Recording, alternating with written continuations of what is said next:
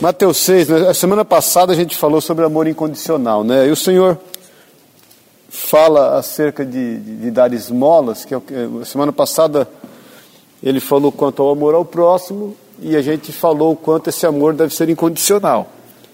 É, hoje nós vamos falar acerca de benevolência, mas só que ele faz, ele tem um versículo que faz uma transição legal acerca do que a gente falou semana passada, é, que é o amor ao próximo, inclusive aos inimigos, né?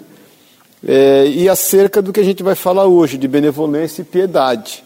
Ele fala no versículo 1 de Mateus 6: Guardai-vos de exercer a vossa justiça diante dos homens, com o fim de ser visto por eles.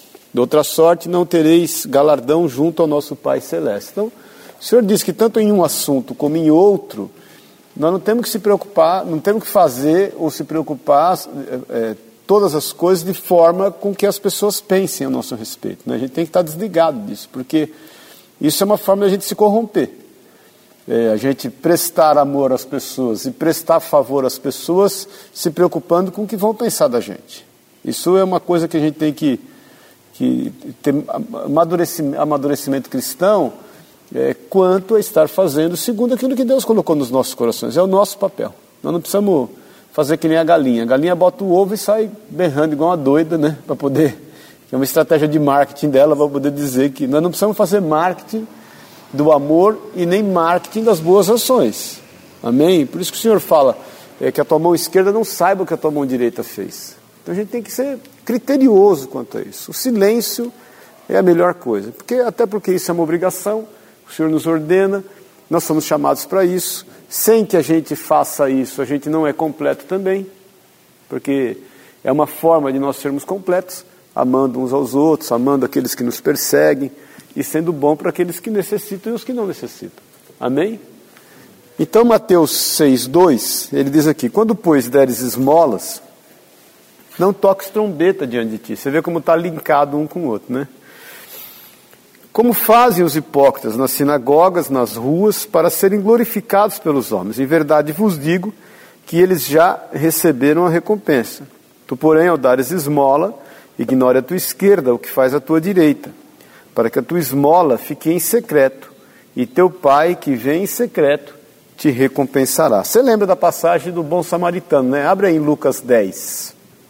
É interessante a gente, no versículo 25, Diz aqui: Eis que certo homem, intérprete da lei, se levantou com o intuito de pôr Jesus em provas e disse-me: Mestre, que falei para herdar a vida eterna?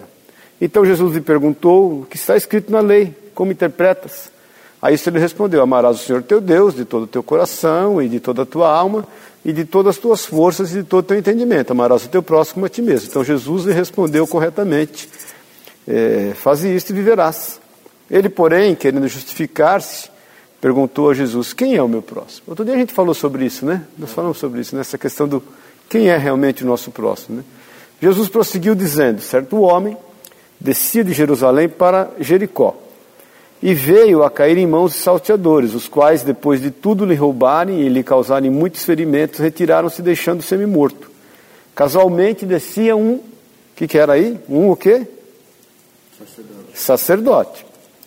Por aquele mesmo caminho e vendo passou de largo. Semelhantemente, um levita descia por aquele lugar e vendo também o passou de largo. Agora, da onde vinha o sacerdote levita?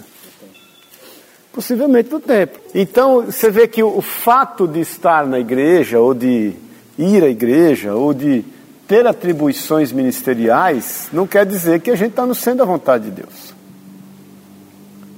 Porque às vezes nós ficamos um tanto quanto profissionais da fé, né? A gente achou que cumpriu a nossa obrigação para com Deus, o resto que se dane.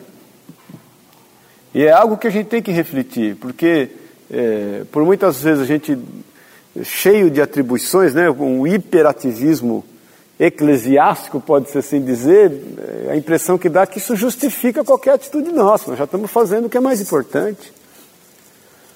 Então nós temos que entender que, o, o, embora a gente seja chamado e tenha um chamado por Deus, eu estava falando isso com um pastor outro dia, ele falando, não, porque eu não sei quantos anos que eu prego o Evangelho, porque eu nunca fiquei pregar, sem pregar o Evangelho, e porque eu falei, irmão, mas precisa de auditório para pregar o Evangelho? precisa de microfone, precisa de púlpito. Não precisamos disso. O evangelho tem que ser pregado em todo tempo e toda hora. E as pessoas elas estão sedentas, né? O Pedro fez aquele cartãozinho. Geral, e, e, você já viu aquele cartãozinho? Né? Geralmente você dá, a pessoa fala: Nossa, eu precisava ouvir isso. Eu precisava ouvir isso. Então o, o Lucas estava me falando que essa madrugada eles ficaram conversando até tarde, né? E aí passou o guarda lá do, do condomínio, Davi falou, vamos orar pelo guarda. Aí começaram a orar pelo guarda, o guarda começou a chorar. Porque falou, puxa vida, meu pai está desenganado e, e, e eu estava precisando dessa oração. Então, nós não podemos perder a oportunidade. Porque às vezes você pode falar, não, já estou na igreja, saí do culto ontem, é, foi mó da hora o culto, a gente orou tudo, e aí o mais importante a gente deixa de lado. Então esse, esse sacerdote, esse levita, entenderam dessa forma, que eles pensaram, isso aqui não é problema meu.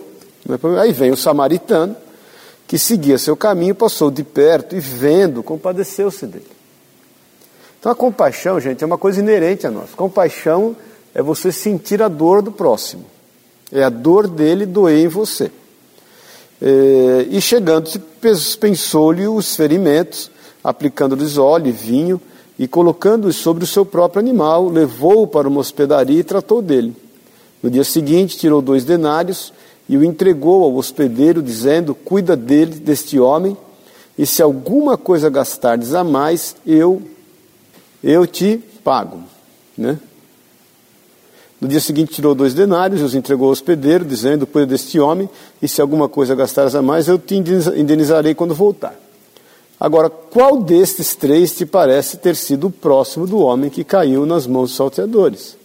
Respondeu-lhe o intérprete da lei, o que usou de misericórdia para com ele. Então Jesus lhe disse: Vai e procede o que? De igual forma. Então a gente tem que ficar esperto quanto às necessidades das pessoas. É, hoje há um engano na igreja, cara, que eu tenho meditado, e parece que o protagonista da história somos nós e que tudo tem que rodar acerca do suprimento das nossas necessidades, seja elas quais forem. Quando na realidade o protagonista da história é o Senhor, somos nós. A gente é só coadjuvante. Então o protagonista da história de Abraão é o Senhor, de Isaac, de Jacó, é o Senhor. Eles só foram coadjuvantes. É Deus escrevendo a sua história através da vida deles. Então, Deus escrevendo a sua história e a marca dele aqui nessa terra através da vida da gente. Porque a gente às vezes fica tão focado nas nossas necessidades, nos nossos afazeres, naquilo que precisa ser feito, e a nossa relação com Deus, ela é só aquilo que é importante para nós. Nós, obviamente, nos esquecemos, primeiro, de adorá-lo e de amá-lo, e segundo, de, de prestar o serviço pelo qual ele nos chamou. Amém? Obviamente, sem querer chamar a atenção de ninguém, porque nós não precisamos disso. Porque é Deus que nos vê. Abre em Mateus 19, você deve se lembrar bem do a parábola do a parábola não, a passagem do, do homem rico, né? Do jovem rico. Versículo 16. Ele diz aqui: Eis que alguém aproximando-se lhe perguntou, mestre, que fazer eu de bom para alcançar a vida eterna? Respondeu-lhe Jesus: Por que me perguntas acerca do que é bom? Bom só existe um. Se queres, porém, entrar na vida, guarda os mandamentos. Aí eu fico imaginando que aquele moço respirou, e orgulhoso de si, e ele lhe perguntou quais. Respondeu Jesus: Não matarás, não adulterarás, não furtarás, não dirás falso testemunho. Aquele moço sabia disso. E ele era cumpridor desses mandamentos, porque ele diz aqui: Honra teu pai e tua mãe, o Senhor fala e amarás teu próximo a ti mesmo. Respondeu-lhe o jovem: Tudo isso tenho observado que me falta ainda. Então você imagine o quão orgulhoso ele estava dele mesmo. Porque na realidade ele não fazia para Deus, ele fazia para ele. Então nós temos que tomar cuidado na nossa relação com o Senhor, o que nós fazemos para o Senhor e o que nós fazemos para nós. É aquilo que eu tenho te falado, essa luta do Deus que, com, com o Deus que tudo pode e a gente que tudo quer.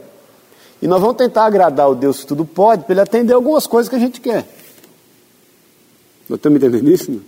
Então é a mulher que ora para o marido: Senhor, prospera ele, abençoa ele. Não é errado isso, irmãos. Não, ela não pode falar que ela está orando para o marido, ela está orando para ela. Porque se ele prosperar, ele vai dar conta das despesas dela. Nós estamos entendendo isso? Porque o quanto a gente pode se entregar realmente isentos de qualquer tipo de interesse, aquilo que é a vontade de Deus. Amém, irmãos? Porque às vezes a gente fica é, um tanto quanto voltado para essa questão de que nós, que tudo tem que favorecer. A gente foi programado para olhar para aquilo que falta. Quando Adão caiu, a gente foi programado para olhar para o que falta, nós não olhamos para o que tem. Eu conheço a realidade de alguns irmãos aqui na igreja, eu posso dizer com conhecimento: o que sobra em um, falta no outro. Pode ver. O que está sobrando num, está faltando no outro. A gente não consegue. Eu falo às vezes para nossa, tem gente que não tem problema financeiro, mas tem problema sério em casa. Tem gente que está resolvido em casa, está resolvido financeiramente, mas está com um grande problema de enfermidade. Tem gente que não tem problema de enfermidade, não tem problema financeiro, mas também tem problema em casa. Tem gente que não tem problema em casa, não tem enfermidade, mas está com problema financeiro. Isso só para falar de três áreas, né? Sem contar os que têm problema emocional. Porque a gente, irmãos, a gente tem a mania de olhar para aquilo que falta. Quando nós temos que entender que nós somos plenos do Senhor e a gente tem que olhar para aquilo que nós já temos. Por isso que Jeremias faz aquela oração, eu oro constantemente com feliz, Senhor. Eh, Jeremias fala, me traz, quero que traga, me traga a memória aquilo que pode me dar esperança, né? Eu sempre oro, Senhor, nos faz enxergar o que de bom o Senhor tem feito. Quantas coisas boas o Senhor já tem feito? Quantas coisas boas nos cercam? Mas não, a gente tem sempre a impressão que a grama do vizinho é mais verdinha, né? que a galinha do vizinho, o ovo dela é mais amarelinho, de que o irmão, afinal de contas, ele não tem o problema que a gente tem. E nós temos que ser sinceros. Então, o quanto a gente pode, em obediência a Deus, entender que nós estamos fazendo isso para o Senhor. Aquele moço entendia que aquilo que ele fazia era para ele. Porque ele estava preocupado era com a vida eterna. Como se Deus não fosse dar conta das suas promessas. Amém? Quando a gente tem consciência do que a gente faz ao melhor, primeiro que a gente não se preocupa com os outros. Segundo, que nós entendemos que Deus vai honrar, ué. ponto. Deus é um Deus de honra. Então, disse-lhe Jesus, versículo 21, se queres ser perfeito, vai, vende os teus bens, dá aos pobres e terá um tesouro no céu. Depois vem e segue-me. Aí pegou. Porque ele era dono de muitos bens. O Senhor não falou, eh, vende alguma coisa, vende tudo. Você só pode, entenda o seguinte, você só pode distribuir para quem necessita, que no caso aqui é os pobres, quando você dispõe daquilo que você tem. Se você não dispõe do que tem, você não tem para dar. A, a igreja ela, ela tem sido ministrada há alguns anos já de que prosperidade é ter. E a gente sabe que não é, prosperidade é ser, mas a gente mede prosperidade não pelo que você consegue ajuntar, mas pelo que você consegue distribuir. Quando você olha alguém que distribui com liberalidade, você vê que ele é próspero. E aí cumpre, cumpre, cumpre sobre ele a palavra de Deus, dada se vos a boa medida, recalcada, sacudida, transbordante, também vos darão a vós. Então nós temos que entender o quanto nós podemos, óbvio, não precisamos entrar no óbvio, que a gente tem que dosar, né? Porque é, excesso de, de, de benevolência, de caridade, também vai fazer mal. Cuidado para não se meter no deserto dos outros. Ore, porque até para ajudar você precisa orar. Até para fazer uma boa ação você precisa orar e precisa buscar diante de Deus. Então aquele moço que tinha muitos bens, e aqueles bens ele, ele trazia com um certo orgulho, tendo porém o jovem ouvido essa palavra, retirou-se triste, por ser dono de muitas propriedades. Então, às vezes, as nossas propriedades elas não são necessariamente materiais, mas elas são culturais. Às vezes a gente não quer abrir mão do entendimento que nós temos em relação a algumas coisas, da palavra de Deus inclusive, ou em relação a um, a um juízo para com as pessoas, a gente não abre mão desse patrimônio para poder abençoá-las. Você olha a pessoa e fala assim, você julga dizendo ela não é digna do meu auxílio. Eu não posso ajudar porque ele fez isso, isso, isso, isso e aquilo.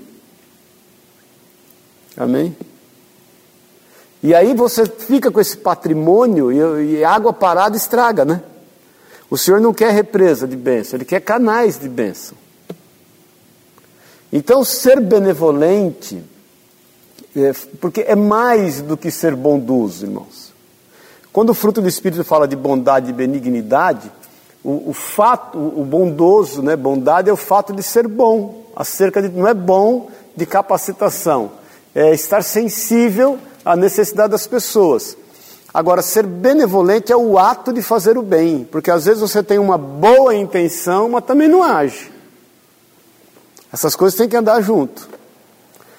Eu até queria ajudar, mas graças a Deus não deu tempo. Quando eu ia ajudar, não deu tempo, graças a Deus. Eu fui livre desse, desse jugo na minha vida.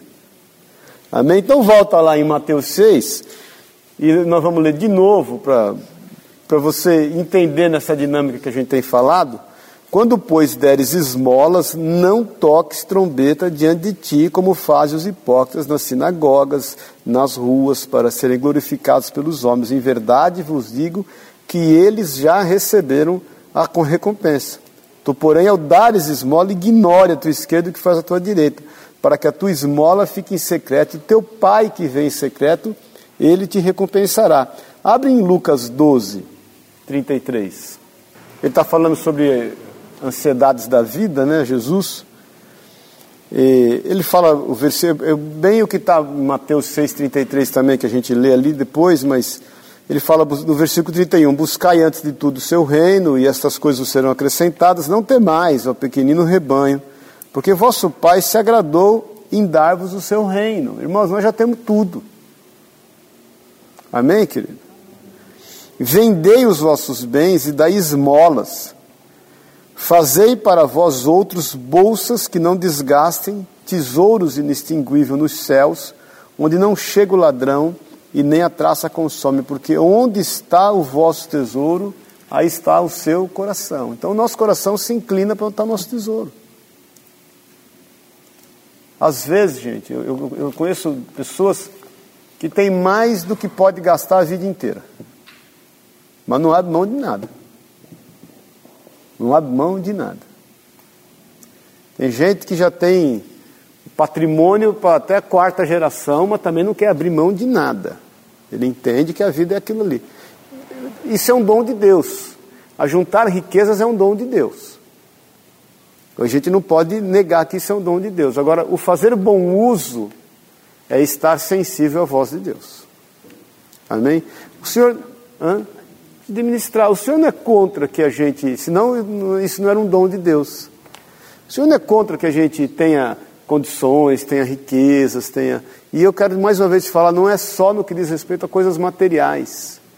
Porque tem gente que conseguiu juntar sabedoria, mas tem dificuldade em dividi-la. Passa a não ter paciência para dividi-la. Todo mundo é ignorante, todo mundo é burro, todo, ninguém entende nada, e ele não quer simplesmente compartilhar, todo mundo é limitado. Então a gente tem que aprender a dividir realmente. Dividir. Eclesiastes lá 11 fala, né? Lança o teu pão sobre as águas, porque depois de muitos dias o acharás. Reparte com sete e ainda com oito, porque você não sabe o mal que sobrevirá sobre a terra. Lembra disso? É como se você estivesse fazendo uma poupança espiritual diante de Deus. Quando você reparte, quando você está disposto a repartir. Óbvio que você tem que ver acerca das suas responsabilidades, da tua casa, da tua família, dos seus deveres, das suas obrigações. E você tem que ter bom senso para poder dividir aquilo que Deus realmente está te dando. Amém? Se você começar só pelo tempo, se você começar pela sabedoria que Deus tem te dado, pelo entendimento que Ele tem te dado, se você começar pela paciência, que é fruto do Espírito também que Ele tem te dado, já é um bom caminho. Já é um bom caminho você dispor do teu tempo, porque as pessoas hoje, elas não estão preocupadas é, é, com aquilo que você pode dar a ela materialmente, elas querem atenção. Todo mundo quer atenção. Mais uma vez eu falo esse cartãozinho do, que o Pedro fez aí, você dá o cartãozinho para a pessoa, puxa, porque ela quer atenção. Eu, tem aquele filme lá, que a, a, o indexador do cara é tempo, lembra? Que ele tem um relógio que vai contando como é o nome? É o Timberlake que fez, né? Como? In Time, né? Como? Preço da manhã. Porque o cara ele vai abrindo mão, ele vai, ele vai consumindo tudo em função do seu tempo. Isso é uma realidade. Então, gente, nós temos que saber que as pessoas elas precisam de atenção, elas não precisam de mais nada. Quantas vezes eu dando aconselhamento, a pessoa só de, eu, eu entrar na sala de aconselhamento, não falar nada por mais de uma hora, a pessoa fala, nossa, foi tão bom. E eu não falei nada. Ela só queria falar. Não, e quando a pessoa, você se dispõe a ouvir, a pessoa, principalmente aquele que é cristão, ele mesmo, ele vai falando e ele vai, vai buscando saída. Ele vai tendo solução. Amém? Então a gente tem que, tem que aprender a vender esses bens que a gente tem. Vender para ter. Dispor deles. E dispondo deles poder ajudar aqueles que necessitam. E são muitos que necessitam, não são poucos, né? Abre em 1 João 3,18, eu gosto muito dessa passagem. Quem pode ler aí? Aquele que possuindo recursos neste mundo, venda seu irmão passar necessidade e não o acudir, o amor do Senhor não está nele, não é isso? Lê aí, lê aí, Carol, vai, Carol. 1 João 3,18. Voz de pregadora, vai. Meus filhinhos, não amemos de palavra, nem de língua, mas por obra e em verdade. Hum, esse é o 18 ou 17? É. E o 17? Vê se é o 17. Seu endereço. É o 17, né? Isso. Aí, pois, se É. tiver bens no mundo, Isso. vendo o seu irmão necessitado, lhe cerrar o seu coração, como estará nele a caridade de Deus. O que, que você pode entender nisso? O que, que diz aí? O João fala quem? Quem? Quem vendo, não é isso? Isso. Ora, aquele que. Que, como é que estão as traduções aí? Aquele que possui recursos deste mundo, E E vive vira. seu irmão padecer necessidade. tem alguma outra tradução, não? Eu tenho. Ah, Mas se alguém que se considera cristão possui dinheiro suficiente para viver bem e vendo um irmão em necessidade não ajudar, como é que o amor de Deus pode estar nele? o que, que você percebe aí de mais importante aí? Fala aí. Fala aí, Ziza. O que, que eu posso observar? O que, que é mais importante nessa atitude aí? Está falando de riqueza, está falando de necessidade, mas tem um meio. O que, que, que, é que tem mais importante? Hã? Amor ao próximo ainda não é isso. Hã? Compadecer também, mas. Mas o que você. Desculpa, Ziza, mas o que você percebe que para exercer o amor ao próximo com compaixão é necessário? você não fechar os olhos, né? Amor de Deus. É, não fechar o coração. Você ter sensibilidade, né? Porque a palavra de Deus diz assim: você vendo o teu irmão, não quer dizer que teu irmão está falando. Porque você possui recursos desse mundo, certo? Você tem compaixão e você tem amor ao próximo. Como é que você vai saber que é a hora de você ajudar? Tem que ter sensibilidade. Porque João fala assim: você vendo, não é ouvindo. Porque se fosse ouvindo, ia ter sempre alguém gritando: Oi, me ajuda aí, pelo amor de Deus. Há um tempo que as pessoas não reparam no outro. né? Porque falta comunhão. Falta comunhão. Eu falo, eu falo muito com o Daniel, com o Heber, com o Pacífico. A gente não tem chamado para ser pastor de igreja. A gente é pastor de gente. Porque negócio, esse negócio de ser pastor de igreja dá errado. Porque você institucionaliza e você tira o foco do que é mais importante. Porque se você é pastor de igreja, está preocupado só com a igreja. Com a decoração, com o conforto, com as, com as reservas financeiras, com as entradas, com as saídas. E aí as pessoas não têm o menor valor. Então, para que serve? Jesus volta, e aí? Então a gente tem que ter sensibilidade o quanto nós podemos nos dispor para ajudar, não importa quem. Amém? Porque se não houver essa sensibilidade, nós não vamos ouvir nunca, nós não vamos perceber nunca. Que demais quem der ouvir. Porque o Senhor fala que a sensibilidade tem que ver, tem que, tem que estar no, no, no perceber, no ver. Então o irmão não precisa estar maltrapilho para você entender que ele precisa de ajuda. Amém? Ele pode estar extremamente bem vestido, às vezes até cheiroso ele está, mas ele está precisando de uma ajuda que ninguém consegue dar para ele. Então, como a igreja tem caminhado, óbvio que é uma grande preocupação, né? Às vezes nós somos um tanto quanto mornos. E nós temos que orar, Senhor, não me deixe morno quanto a tua obra e a tua vontade. Amém, queridos? E aonde a gente busca essa, esse tipo de sensibilidade? Olhando nos olhos das pessoas. As pessoas não conversam mais olhando nos olhos, elas evitam. Você já percebeu isso? As pessoas não, elas não querem se expor, porque quando você olha no olho, você se expõe. Nós temos que olhar nos olhos, nós temos que falar do amor de Deus com, com porque a boca fala o que está cheio o coração, nós temos que se envolver segundo aquilo que Deus tem colocado. Eu falo muito que eu, eu me envolvi demais, até errei em me envolver, muitas vezes. Porque antes o irmão vinha e falava assim, uh, rapaz, peguei um peixe lá em Santos grande, tem uma tonelada de peixe. E eu sempre acreditei. É mesmo, irmão. É, e aí então eu preciso trazer ele para São Paulo. E eu fui ver um caminhão, custa mil. Antes eu dava os mil, hoje eu só oro. irmão, você está falando, eu acredito, vamos orar para esse peixe vir para cá. Porque a gente tem que ter sabedoria até quando a gente vai se envolver, irmãos. Mas tem que se envolver. Eu tive uma vez um dos aconselhamentos que me chamou a atenção em Pouso Alegre. O irmão estava enroscado com dívida. E eu, aí eu, ele, ele marcou um aconselhamento comigo, aí para falar simplesmente da questão financeira dele. Ele, me, ele não me viu como pastor, ele me viu como empresário. Aí falou, falou, falou, falei, meu irmão, vamos fazer o seguinte, vamos conversar amanhã, me traz uma relação de tudo que você deve. Tudo, quero tudo.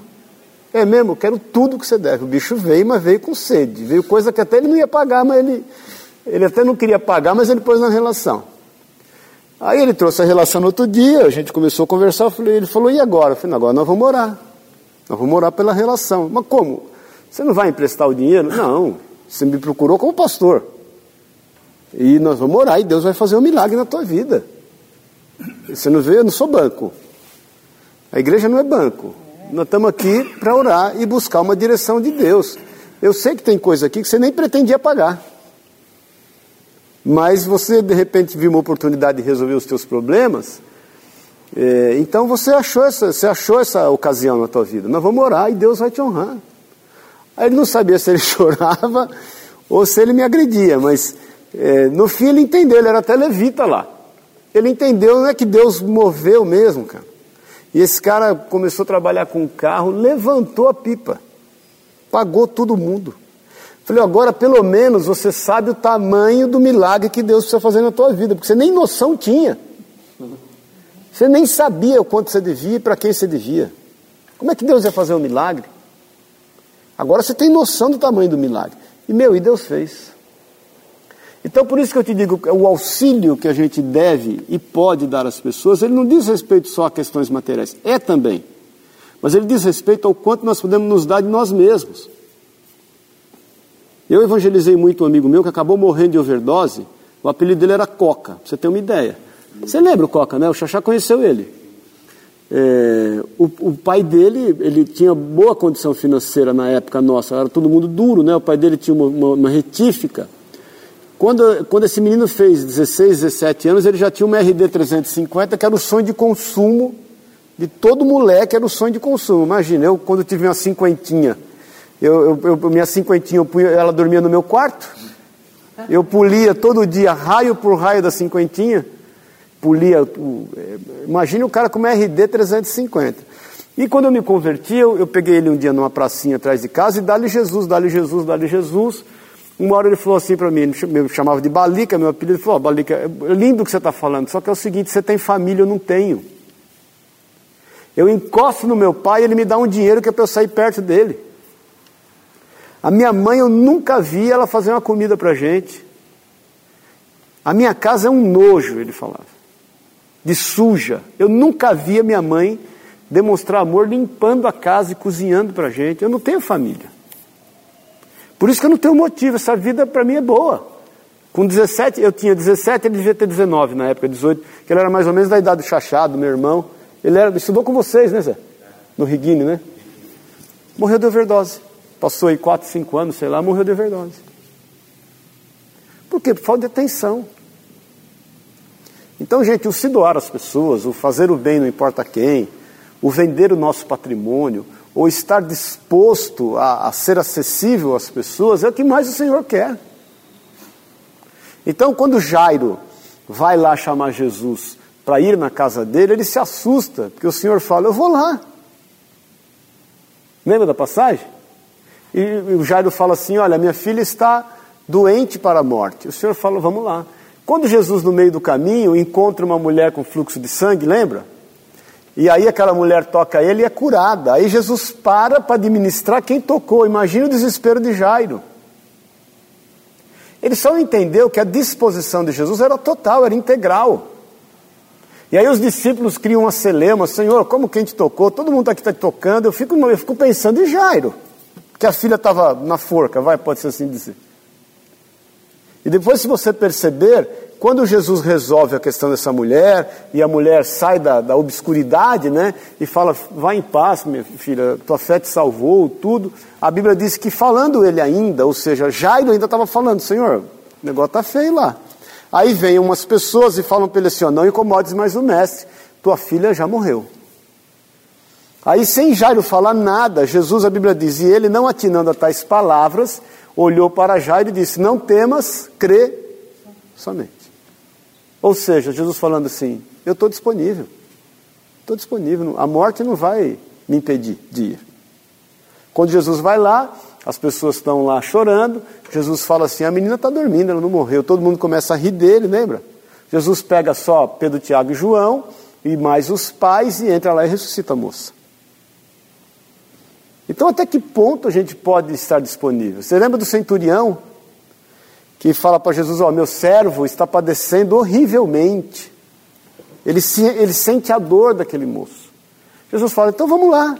Ele fala: não, senhor, eu não posso, eu não sou digno. Ele tem uma fé humilde, né? Eu não sou digno que o senhor vá na minha casa. Eu não.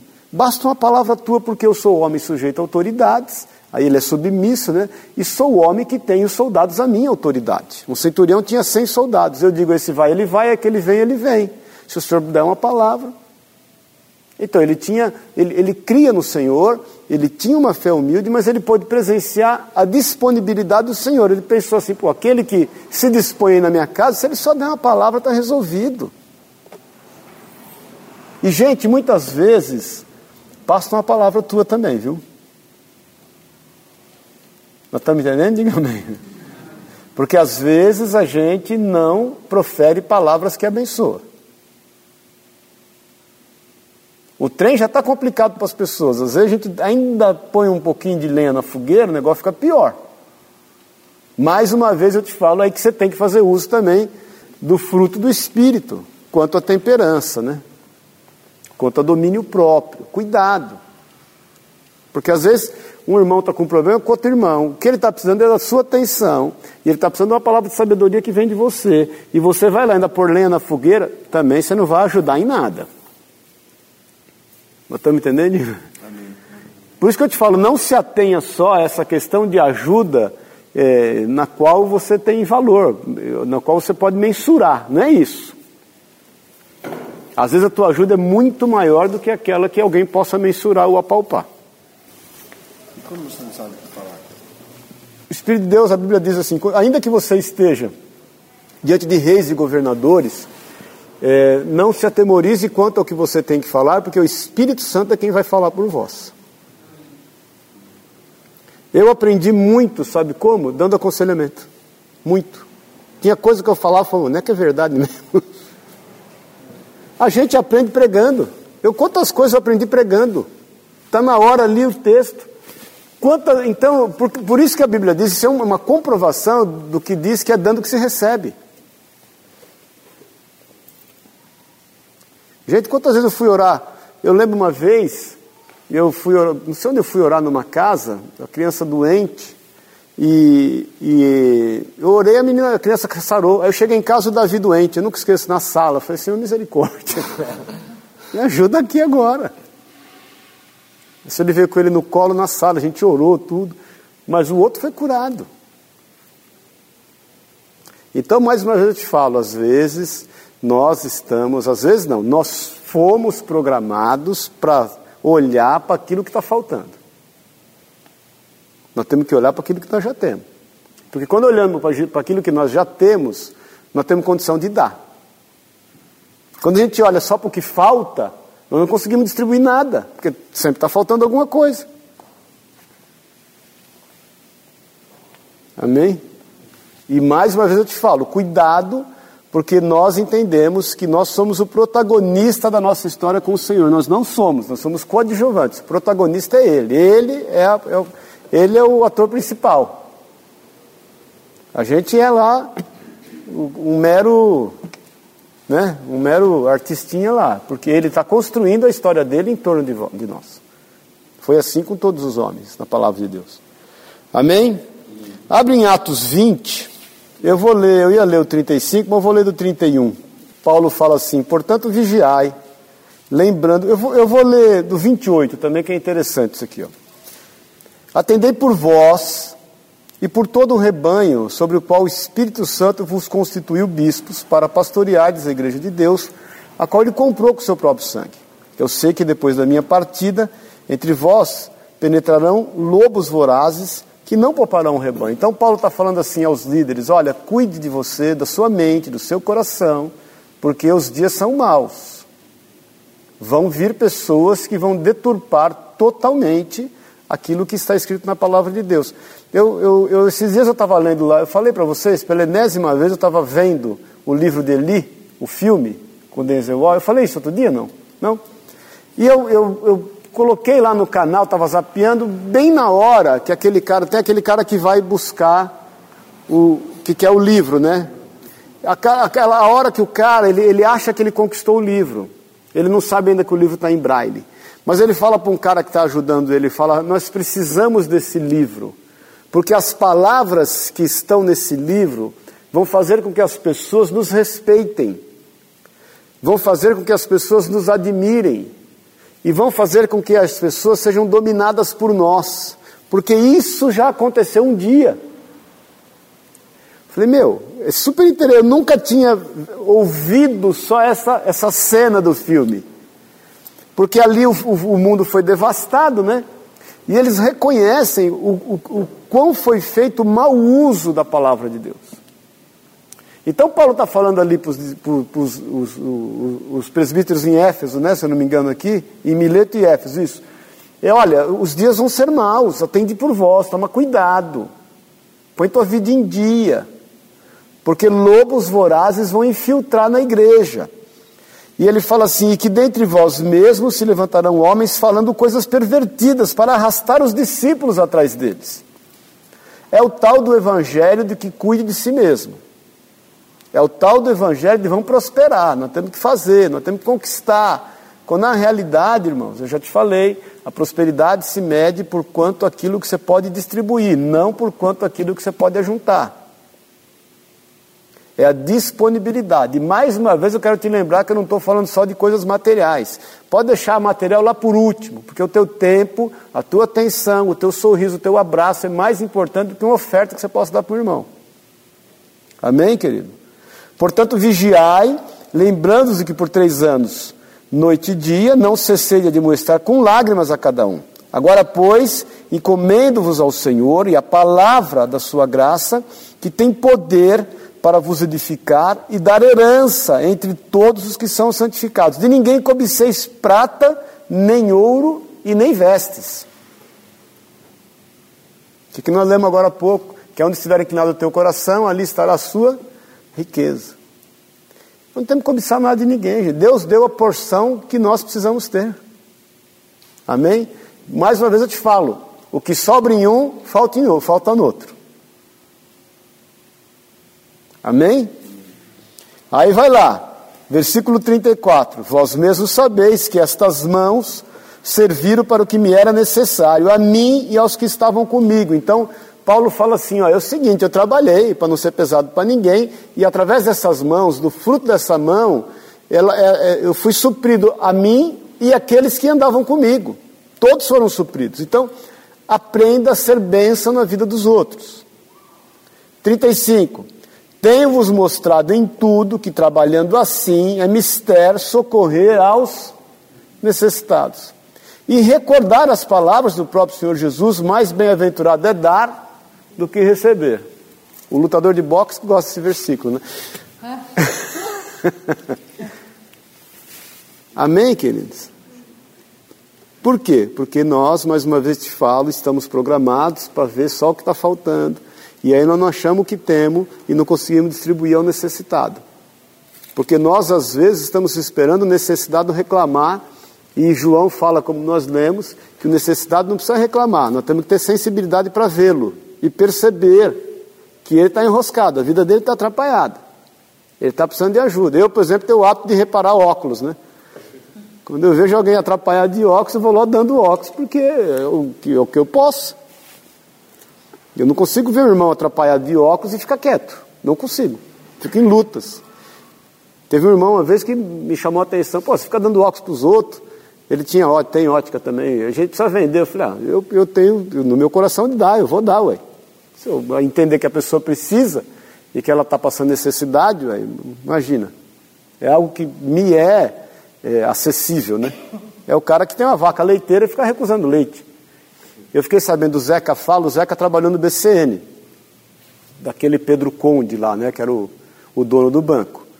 E tanto quando vendeu para o Bradesco, o Zeca acabou migrando para o Bradesco. Mas diz que ele tinha uma, um negócio de leite, de um rebanho de leite, e teve um ano aí que o leite, o leite é muito sazonal, né? Às vezes o leite não vale nada e o leite não estava valendo nada, e eles tinham, estavam com muito estoque de leite. E aí o Zeca falou para ele assim, rapaz, está com muito leite lá. E tem uma casa de caridade ali que precisa do leite, vamos mandar para ela. Ele falou, eu jogo fora, mas não dou para ninguém. Nós estamos falando de um homem bilionário. Pois ele jogou fora e não deu para ninguém. Aí ele teve um filho que suicidou. Não estou falando que foi por conta disso, mas a estrutura do cara era essa o outro se envolveu em drogas, a outra ficou maluca, ele morreu sozinho numa cama. Então, gente, diz a lenda, não sei se é verdade, que Alexandre o Grande, quando foi enterrado, pediu para ser enterrado com as mãos fora do caixão. Por quê? Ele queria que todo mundo soubesse que da forma como ele veio ao mundo, ele ia voltar, sem nada na mão. Passou pelo reino inteiro, né? Foram três coisas que ele pediu. É, eu não sei, não sei se é lenda ou se é verdade, né? Verdade. Pra colocar a para fora e sair pelo reino inteiro todo mundo ver em é. lugar que ele chegou a ser nada É. Então, gente, nós temos que saber aquilo que, o que eventualmente, o, o que nós estamos falando, qual é o nosso papel. O cristianismo hoje vive um momento delicado, por quê? Porque ele vive voltado para o seu umbigo, para a sua necessidade. Amém? Eu até, eu vou, na hora da oferta, eu vou falar sobre isso hoje, eu vou me antecipar aqui.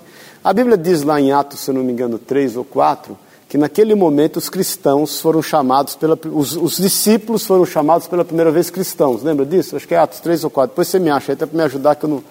Lembra disso? Lembra ou não lembra? Lembra? Agora eles foram chamados de cristão por quê?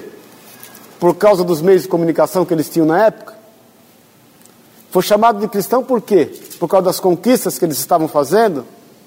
Por causa das vitórias que eles estavam declarando? Não, gente. Eles foram, chamados, eles foram chamados de cristãos porque eles tinham tudo em comum. E quem chamou eles de cristão não foram, eles não se autonominaram cristãos. Cristão quer dizer pequeno Cristo, né? Ninguém se autonominou, falou: não, agora nós somos cristãos. O mundo vai ter que reconhecer que nós somos. Eles foram chamados. As pessoas os viram e perceberam que eles tinham atitudes como a de Cristo. Então, medita um pouco nisso, o quanto nós podemos dar a impressão de que somos de Cristo. Ou se a gente, aí é o que eu te falei daquele versículo de transição lá em Mateus 6:1, cuidado, para não exercer a justiça diante dos homens, porque você não vai alcançar galardão nos céus. Amém, querido? Nós precisamos falar que somos cristãos ou as pessoas percebem que há algo diferente na gente? no teu jeito de agir, no teu jeito de falar, no teu jeito de olhar. Amém? Porque às vezes a gente quer santificar as coisas, né? espiritualizar. Põe um peixinho no carro, camisetinha de Jesus, para que as pessoas, de certa forma, nos respeitem ou, ou persigam. Não precisamos disso, gente. As nossas atitudes falam quem nós somos. Amém?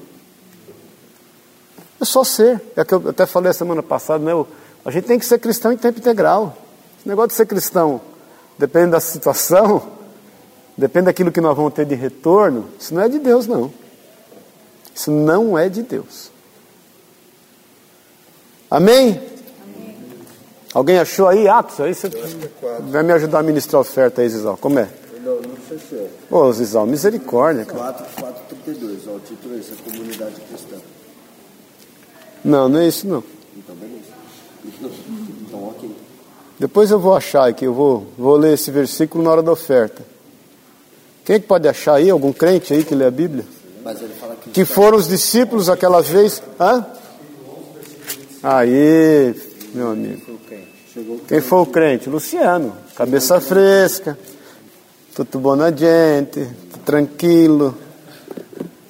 11, 26? E tendo encontrado, levou para Antioquia. E por todo um ano se reuniram naquela igreja e ensinaram numerosa multidão. Em Antioquia foram os discípulos pela primeira vez chamados cristãos. Ali estavam ver, né? Foi uma revolução lá em Antioquia. Eles fogem para lá por conta do apedrejamento de Estevão, lembra disso? Os irmãos que fugiram para lá prosperaram. Antioquia era, foi a primeira cidade iluminada do mundo. Ela tinha uma avenida de 5 quilômetros iluminada naquela época. E esses irmãos cresceram lá e eles prosperaram comercialmente, eles montaram comércio e prosperaram. E aí a igreja, eles começaram a pregar o evangelho e começou a crescer. Aí eles mandam chamar Barnabé de Jerusalém, vem nos ajudar. Barnabé se lembra de Paulo, que já estava 10 anos depois da sua conversão, enfiado lá em, nesse momento em Tarso. Ele, ele converte, ele é perseguido, lembra? Depois ele foge para o deserto da Arábia, volta para Damasco, vai para Tarso, entendia que a vida dele já tinha terminado enquanto né, converter já era um bom negócio, não tinha nem começado ainda. Aí eles vão para lá e eles anunciam o Evangelho, eles falam do amor de Deus, eles praticam as obras do Senhor e eles são reconhecidos pelas pessoas. Amém, querido? Amém ou amém? E Antioquia foram os discípulos pela primeira vez chamados cristãos. Olharam a eles e falaram: Nós precisamos dar um nome para esse povo. Esse povo precisa de um nome, não é possível. Eles fazem tudo diferente da gente. Eles são cristãos, eles são pequenos cristos, eles, eles emanam o Senhor. Eles refletem o Senhor. Eles têm cheiro de Deus. Amém? Você já parou para avaliar? Nós estamos encerrando aqui. O impacto que é quando você entra numa casa ou que você entra em algum lugar? Começa a perceber, gente, tem um impacto. Porque o Senhor é contigo, Ele é em ti. Se você passar despercebido pelo mundo, toma cuidado, tem alguma coisa errada. Amém? Se você está despercebido no teu trabalho, se ninguém te percebe na faculdade, se ninguém te percebe na tua família, não tem ninguém, ninguém, não só não te percebendo, mas não tem ninguém te perseguindo. Tem alguma coisa errada, gente. Se não tem ninguém falando mal de você, tem alguma coisa errada. Amém? Amém? Amém. Tem alguma coisa errada. Não é isso, mano? Tem que ter. Está certo que às vezes está meio exagerado o trem. Mas essa é a verdade. Amém? Por isso que nós temos que ser dispostos a entregar aquilo que Deus nos tem confiado. Amém? Amém? Alguma dúvida? Alguém quer compartilhar algo, enriquecer, falar alguma coisa?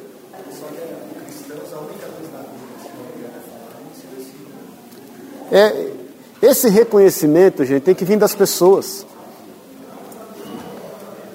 Amém?